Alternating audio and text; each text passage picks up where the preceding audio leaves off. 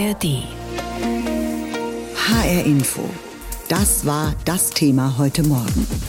Wohin steuert die EU? Europa vor der Richtungswahl. Ja, in knapp vier Monaten vom 6. bis zum 9. Juni wird ein neues Europaparlament gewählt. In Deutschland ist der 9. Juni der Wahltag. In Hessen gibt es ja geschätzt gut viereinhalb Millionen Wahlberechtigte, darunter auch mehr als 100.000 im Alter von 16 bis 17. Denn erstmals dürfen in Deutschland junge Menschen ab 16 Jahren wählen bei der Europawahl. Inwieweit die Wahl ein Denkzettel für die Bundesregierung wird, das bleibt abzuwarten, aber es gibt schon eindeutige Trends, sagen Wahlforscher und Politikwissenschaftler. Manuel Müller ist Historiker und Politikwissenschaftler am Finnish Institute of International Affairs. Ähm, von ihm wollte ich wissen, Sie werten ja ständig Umfragen aus den EU-Ländern aus. Welches Lager wird denn da voraussichtlich zulegen können? Na, das, was sich abzeichnet in den Umfragen, ist, dass es äh, ziemlich deutlich einen Rechtszug geben wird. Es gibt im Europäischen Parlament ja zwei Rechtsaußenfraktionen und nach den aktuellen Umfragen werden die beide deutlich zulegen. Was bedeutet denn dieser Rechtsruck für die künftige Politik in Europa? Grundsätzlich weniger grün, mehr nationalistisch, kann man das schon so sagen? Von der grundsätzlichen Tendenz her sieht es im Moment äh, durchaus danach aus. Es ist im Europäischen Parlament so, dass die meisten Entscheidungen ähm, von so einer Art großen Koalition der Mitte getroffen werden. Die besteht aus der Europäischen Volkspartei, zu der die deutsche CDU-CSU gehören, aus den Sozialdemokraten, aus den Liberalen und die Grünen sind auch meistens mit dabei. Diese große Koalition der Mitte, wenn man so möchte, wird auch in Zukunft eine Mehrheit haben. Aber bis jetzt war es so, dass es als Alternative zu dieser großen Koalition der Mitte immer auch noch eine Mitte-Links-Mehrheit gab aus Sozialdemokraten, Liberalen, Grünen und Linken. Und gerade in der Klimapolitik hat diese Mitte-Links-Mehrheit einige sehr wichtige Entscheidungen mit durchgebracht im letzten Parlament. Und im neuen Parlament sieht es so aus, als ob die keine Mehrheit mehr haben werden, was dann natürlich das das politische Gleichgewicht nach rechts verlagert ähm, und eben der Europäischen Volkspartei mehr Gewicht bringt, die ihrerseits äh, jetzt vor der Entscheidung stehen wird, ob sie weiterhin ähm, mit der Sozialdemokraten und Liberalen, mit der Mitte zusammenarbeitet oder eben sich nach rechts öffnet.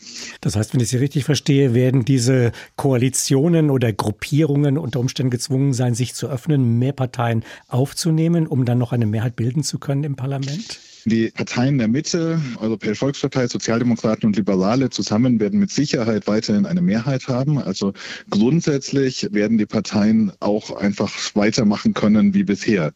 Ähm, also es ist nicht eine Situation, in der ähm, man auf die Rechtsaußenfraktionen angewiesen sein wird, um eine Mehrheit zu bilden. Der Unterschied ist eben, dass es keine Mitte-Links-Mehrheit mehr geben wird ohne die Europäische Volkspartei und dass eben eine rechte Mehrheit, also von der Europäischen Volkspartei, Volkspartei nach rechts grundsätzlich möglich wird, was die Frage aufwirft, ob die Europäische Volkspartei eine solche rechte Mehrheit möchte oder nicht. Und das wird wahrscheinlich innerhalb der Europäischen Volkspartei durchaus noch zu Strategiediskussionen führen. Viele rechtspopulistische Parteien sind ja europakritisch oder lehnen sogar die EU grundsätzlich ab. Wie wird sich das im neuen Parlament äußern? Wird es da eben überhaupt noch Kompromisse in der bisherigen Form geben können? Na, es wird innerhalb der Rechtsaußenfraktionen sicher auch Strategiediskussionen, Strategiekonflikte geben, weil es gibt da einige Parteien, die durchaus versuchen, auf die Politik der Europäischen Union sozusagen konstruktiv, aber eben in ihrem Sinne einzuwirken, dafür zu sorgen, dass es äh, weniger Klimaschutz zum Beispiel gibt in der Europäischen Union, eine härtere Migrationspolitik und so weiter. Ähm, es gibt andererseits natürlich auch Parteien, die da einen fundamental oppositionellen Kurs führen und eben grundsätzlich äh, gegen die EU eingestellt sind. Ähm, und natürlich ist das innerhalb der Rechtsaußenfraktionen durchaus auch ein Thema, wo zum Beispiel Parteien aus unterschiedlichen Ländern unterschiedliche Ansätze verfolgen. Laut einer Studie der Denkfabrik European Council on Foreign Relations ist Deutschland das einzige der Umfrageländer, in dem ein Großteil Migration als größtes Problem aus den aktuellen Krisen wahrnimmt. In Frankreich und Dänemark stehe die Sorge um die Entwicklung der Klimakrise im Mittelpunkt und in Italien und Portugal. Dort sorgt sich wiederum eine Mehrheit vor allem um die wirtschaftliche Entwicklung. Welchen Einfluss könnte das auf die Wahlentscheidung haben, dass das also je nach Land doch sehr, sehr unterschiedlich ausfällt, obwohl es jedes Mal ums Europaparlament geht?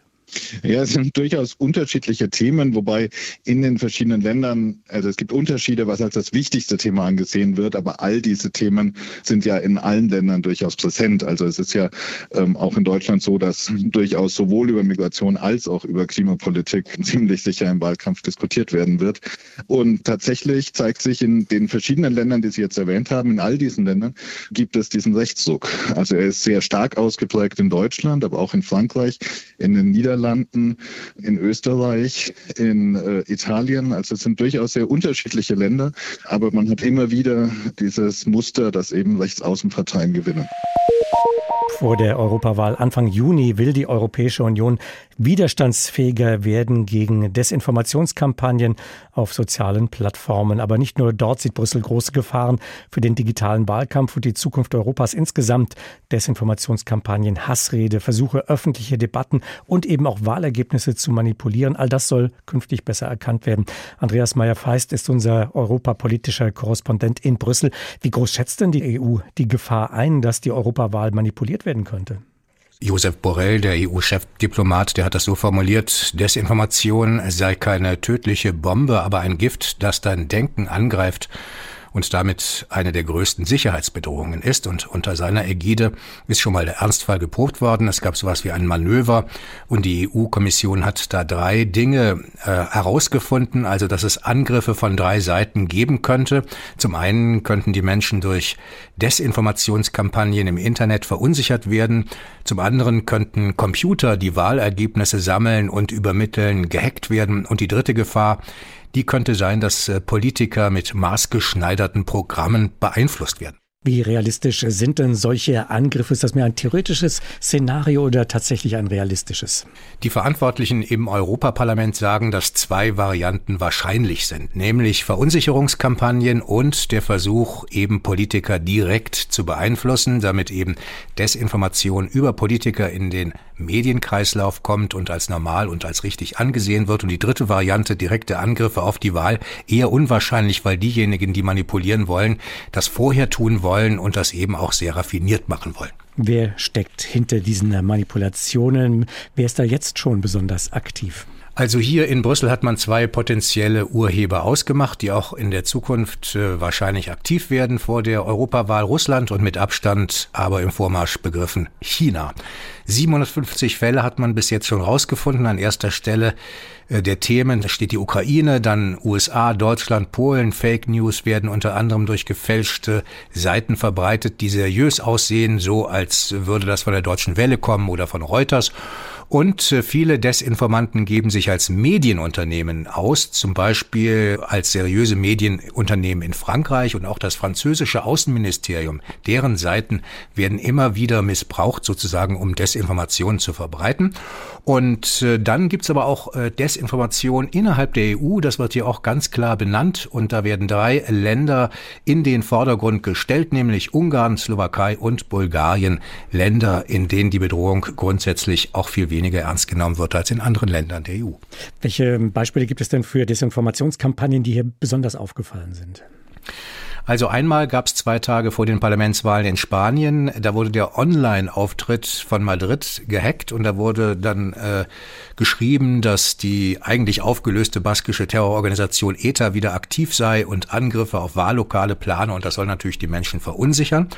In Italien dann gab es eine Debatte um die E-Autos, also dass die brandgefährlich sind, ständig Flammen, ständig Feuer fangen könnten und im Winter bei Kälte sofort liegen bleiben und auch, dass die NATO einen Krieg mit biologischen Waffen vorbereitet. Und diese Debatten, die fanden dann auch in den normalen Medien statt und in den politischen Diskussionen. Gab es denn Desinformationskampagnen, die hier bei uns in Deutschland besonders erfolgreich waren?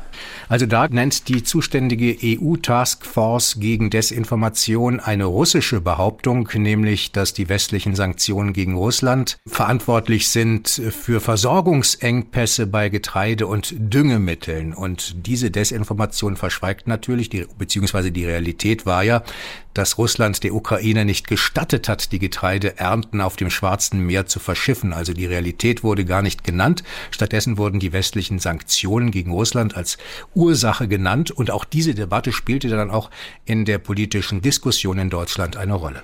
Das Problem also ist auf europäischer Ebene erkannt, identifiziert worden, wird beschrieben. Aber nach welcher Strategie will denn die EU nun vorgehen, damit fremde Mächte nicht bestimmen, wie bei uns in der EU die Wahlen ablaufen? Ja, dafür soll eine Anti-Desinformationseinheit der Kommission sorgen, die heißt Stratcom.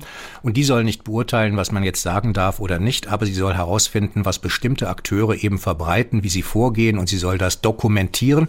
Außerdem sollen die sozialen Plattformen mehr in die Pflicht genommen werden. Problem, die haben ihr Personal in dieser Hinsicht eher zurückgeschraubt in den vergangenen Jahren. Das müssten die sehr schnell aufstocken und da hat die EU eben nicht so große Erwartungen, aber sie will mehr Druck machen mit Blick auf amerikanische Erfahrungen, denn lange vor dem Sturm auf das Kapitol, und dieses Ereignis spielt hier bei der Bewertung der Gefahr immer eine große Rolle, lange vor diesen Ereignissen in Washington waren die Verschwörungstheoretiker ja aktiv, ohne dass die sozialen Plattformen etwas unternommen hätten dagegen.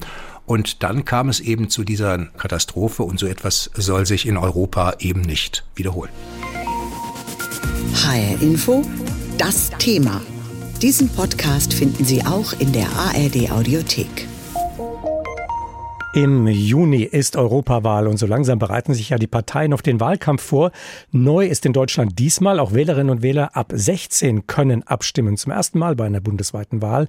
Und da stellen sich nun viele Fragen, mit welchen Strategien will man diese Zielgruppe eigentlich erreichen, mit welchen Themen, auf welchen Kanälen und wer könnte von der Absenkung des Wahlalters am Ende profitieren.